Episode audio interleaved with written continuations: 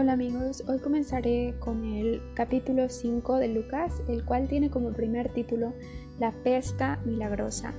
E iremos uh, reflexionando en el capítulo del versículo 1 hasta el 16. La pesca milagrosa. Aconteció que estando Jesús junto al lago de Genezaret, el gentío se agolpaba sobre él para oír la palabra de Dios, y vio dos barcas que estaban cerca de la orilla del lago, y los pescadores, habiendo descendido de ellas, lavaban sus redes. Y entrando en una de aquellas barcas, la cual era de Simón, le rogó que la apartase de tierra un poco, y sentándose enseñaba desde la barca a la multitud. Cuando terminó de hablar, dijo a Simón, Boga mar adentro, y echad vuestras redes para pescar. Respondiendo Simón, le dijo, Maestro, toda la noche hemos estado trabajando y nada hemos pescado, mas en tu palabra echaré la red. Y habiéndolo hecho, encerraron gran cantidad de peces y su red se rompía. Entonces hicieron señas a los compañeros que estaban en la otra barca para que viniesen a ayudarles, y vinieron y llenaron ambas barcas de tal manera que se hundían. Viendo esto, Simón Pedro cayó de rodillas ante Jesús, diciendo, Apártate de mí, Señor, porque yo soy hombre pecador. Porque por la pesca que habían hecho, el temor se, estaba, se había apoderado de él y de todos los que estaban con él, y asimismo de Jacobo y Juan, hijos de Zebedeo, que eran compañeros de Simón pero Jesús dijo a Simón, no temas, desde ahora serás pecador de hombres, pescador, perdón, de hombres. Y cuando trajeron a tierra las barcas, dejándolo todo, le siguieron. Aquí vamos a reflexionar en el hecho de que eh, de este primer pasaje de nuestro capítulo que cubre el hecho de, rendirse a la voluntad del Señor, de, de literalmente dejar todo lo que tienes y, dárselo a él, ¿verdad? Pero vamos a reflexionar en las secciones y a reflexionar en cómo pasaron todos estos hechos que tienen el poder para cambiar vidas y tienen el poder para cambiar tu eternidad. Porque estos hombres no iban a pasar la eternidad perdidos, no iban a pasar la eternidad sin Dios. Esos hombres iban a pasar la eternidad en el cielo. Y vamos a reflexionar en esto que tal como Simón, aun cuando todo el día, cuando toda la noche, perdón, había estado pescando y no había pescado nada, decidió aún rendirse a la voluntad del Señor y continuó, pero ahora al lado de él. Y eso es lo que nosotros debemos de hacer. Simón y sus pescadores estaban pescando durante toda la noche, no habían pescado nada, pero recibieron las órdenes y con gusto, sabiendo aún que no tenían la fe suficiente, que no tenían la esperanza que se necesitaba. Obedecieron al Señor, obedecieron al Señor Jesús y las bendiciones vinieron después. Así nosotros, el Señor Jesús nos, no usa a gente perfecta y si nos preocupamos de que no somos lo suficientemente buenos o estamos equivocados, estamos equivocados porque Jesús usa lo malo. Nuestro Dios es el Dios de la transformación, el Dios que nos da un corazón de carne y hueso y nos remueve el corazón de piedra.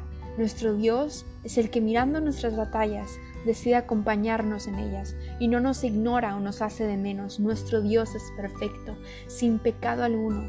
Mas qué belleza esta verdad de que Él acepta a lo roto, de que Él acepta a lo pobre, de que Él acepta a lo sucio, de que Él acepta a lo feo.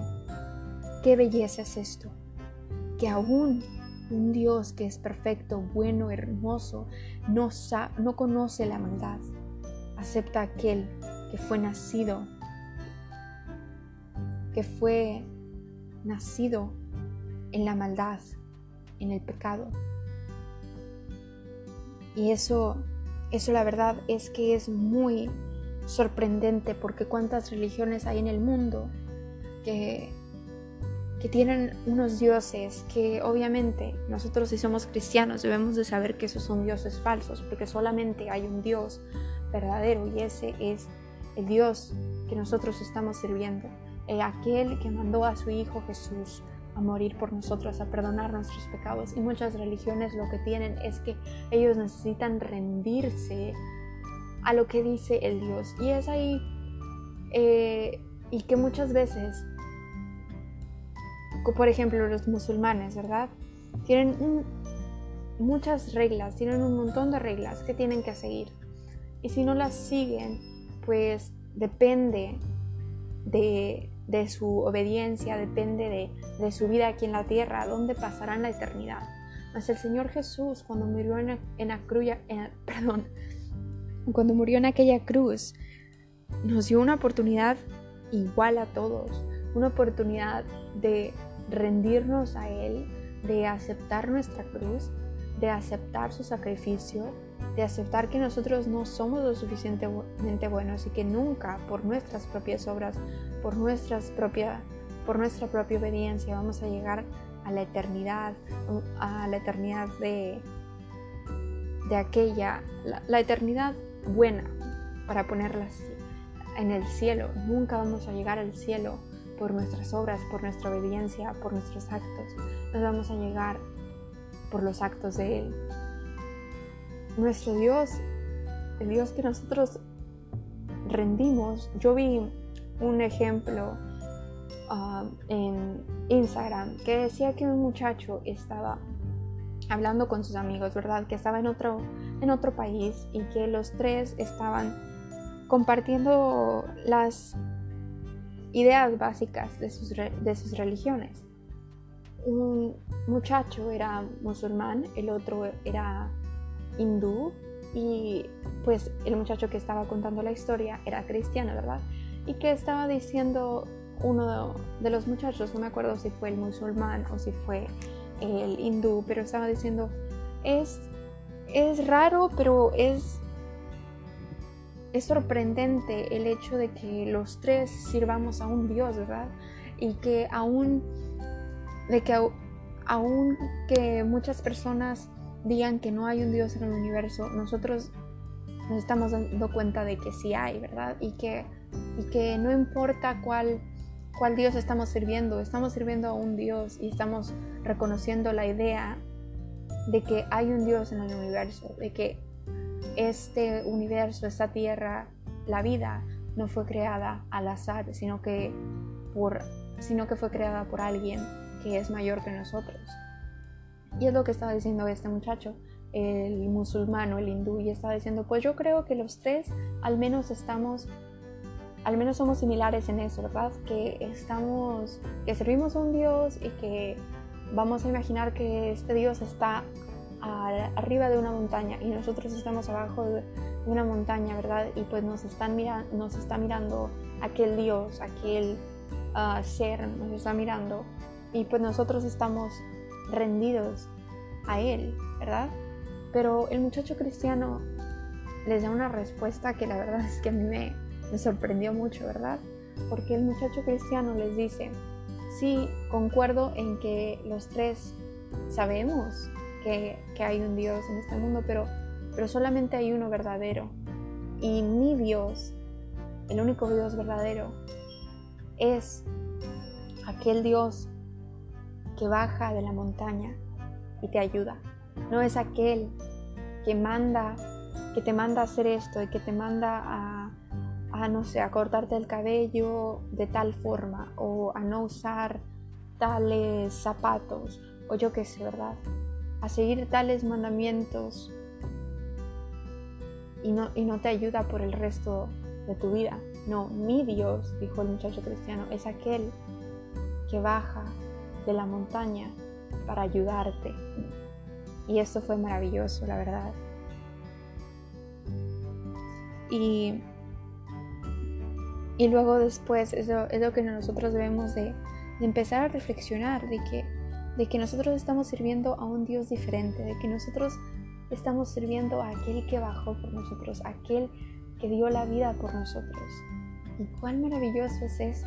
Y me da muchísimo gusto que nosotros ya sabemos quién es el Dios verdadero, pero hermanos, hermanas, hay muchas personas que todavía no conocen al Dios verdadero y te invito a que hagas cualquier cosa que Dios te está poniendo en tu corazón, cualquier propósito que Dios te ha puesto desde que naciste.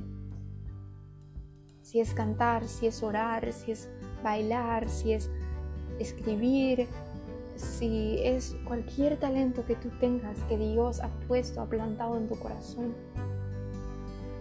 quiero que lo rindas a Él primero, que no consideres la fama de lo que vendrá de aquel propósito, que no consideres los seguidores que vendrán de aquel propósito, que no consideres la audiencia, que no consideres más bien lo que la, lo que, lo que la audiencia te ha de decir, que todo sea para la gloria del Señor, para la gloria y honra del Señor, y que solamente sigas la voluntad de Él y que te dejes guiar por su opinión, por su voluntad, y no la de aquellos que están en este mundo. Te quiero invitar a ser paciente. Si aún no has encontrado tu llamado, quiero invitar a que seas paciente, porque nos toma tiempo. Nos toma tiempo descifrar nuestro propósito. Pero lo bueno es que tenemos uno. Dios nos ha dado uno a cada uno de nosotros. Vamos a continuar con el segundo tema de este quinto capítulo de Lucas. Jesús sana a un leproso.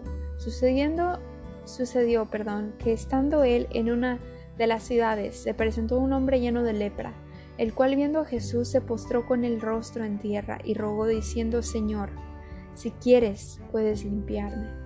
Entonces extendiendo él la mano, le tocó diciendo, quiero, sé limpio.